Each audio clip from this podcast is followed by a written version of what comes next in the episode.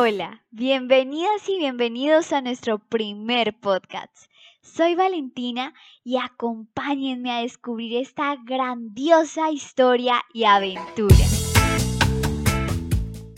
Antes de comenzar nuestra historia, vamos a hacernos dos preguntas. ¿Quiénes siembran en mi comunidad y por qué lo hacen? ¿Y quiénes talan y por qué lo hacen? Ahora sí, vamos a aventurarnos en esta maravillosa historia.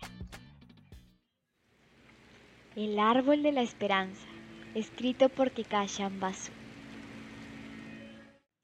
En un pequeño pueblo, al borde de un vasto y áspero desierto, vivía una niña, Cadra, y su madre. El sol golpeaba sin tregua en su pueblo, desde la mañana hasta la noche absorbiendo toda la humedad. El calor era especialmente implacable durante el mediodía y condujo a todos en el interior. Como cualquier otra niña, Cadra odiaba estar encerrada dentro de la casa y quería desesperadamente jugar afuera con sus amigos. Pero su madre no quería nada de eso Temía que Cadra recibiera un golpe de calor si pasaba la tarde afuera. Por lo tanto, Cadra pasó las largas tardes mirando por la ventana a las ondulantes arenas que brillaban en la neblina de calor y esperó el anochecer para poder salir a jugar. Ansiaba que cambiara el clima para que pudiera pasar más tiempo al aire libre. Ella amaba su casa y pueblo pero deseaba que fuera un poco menos caliente y soleado. Poco se dio cuenta que pronto tendría la respuesta a sus sueños. Una mañana, Cadra fue despertada temprano por su madre, quien le pidió que fuera al pueblo a buscar agua. El agua era muy valiosa en su aldea, y el pozo de la plaza del pueblo era su única fuente. Todos los días había largas colas en el pozo de los residentes, que esperaban su turno para transportar el agua necesaria para el día. Ese día, la madre de Cadra le pidió que fuera temprano y tomara un poco de agua, porque esperaba un huésped en su casa y quería terminar de cocinar a tiempo para su llegada. Era una tarea que Cadra disfrutaba. Ahí en el pozo conoció a la mayoría de sus amigos. A ella también le encantaba y le relajaba el sonido splash del agua y su frescura. El pozo era muy profundo y daba un poco de miedo mientras miraba por encima del parapeto. Ese día recogió a toda prisa el agua, se echó el cubo sobre la espalda y se apresuró a regresar a casa, ya que ella también estaba muy emocionada ante la perspectiva de encontrarse con el invitado. Cadra no sabía realmente quién era, excepto que era el primo lejano de su madre, que era un viajero de todo tipo. A Cadra le encantaba escuchar historias, especialmente de distantes y exóticas tierras, y esperaba que su tío visitante tuviera uno o dos cuentos para ella. El tío de Cadra finalmente llegó en la tarde caliente, llevando una bolsa muy grande detrás de él. Tenía una cara escarpada, pero amistosa, con los ojos más brillantes que Cadra había visto nunca. Cadra estaba muy intrigada por él. Ella no podía esperar a que terminara la hora de la comida, ya que quería oír historias sobre los viajes de su tío. También estaba muy curiosa para averiguar qué había dentro de la pesada bolsa de su tío que había colocado cuidadosamente junto a la puerta.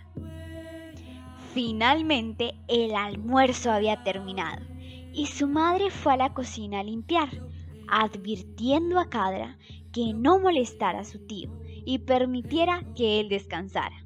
Su tío sonrió ante la mirada de Cadra y le susurró que no estaba muy cansado y que le encantaría charlar con ella. Encantada, Cadra comenzó a pedirle que le contara sus más recientes aventuras. Su tío dijo que él había estado recientemente en otra parte del mundo, que tenía los bosques y los árboles más asombrosos.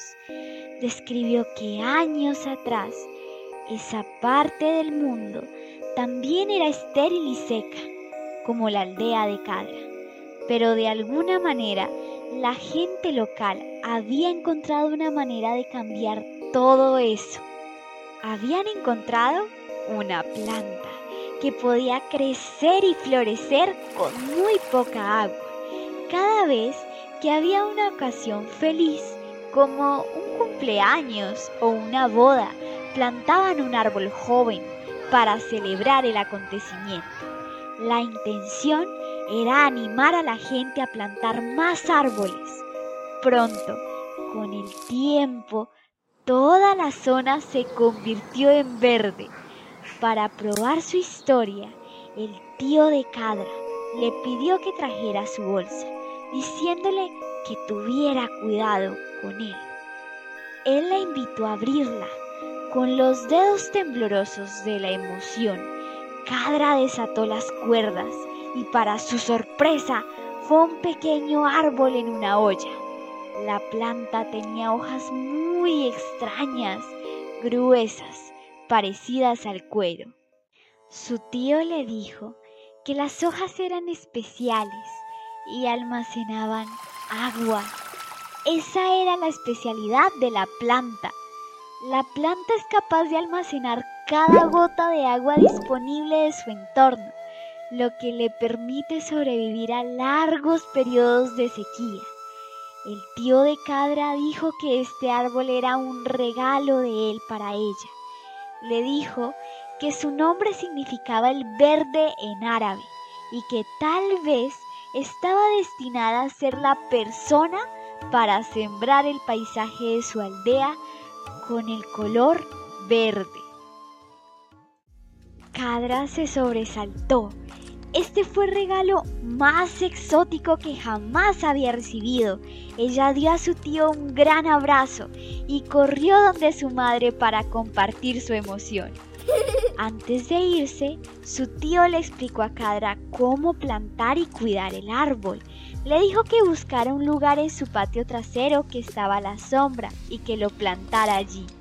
También le dijo a Cadra que todos los días ahorrara una taza de agua de la colecta del pozo y la usara para regar la planta.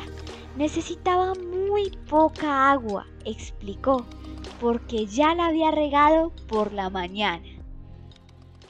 Cuando su tío se fue, le recordó a Cadra que una vez que el árbol creciera, debería recoger las semillas de los frutos de la planta.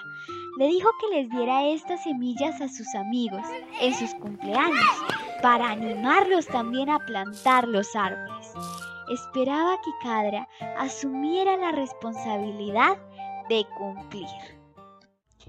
Esa noche, Cadra reunió a sus amigos en su patio trasero y les narró los acontecimientos de la tarde. Les mostró la planta que le había obsequiado su tío y juntos cavaron un hoyo y plantaron el árbol.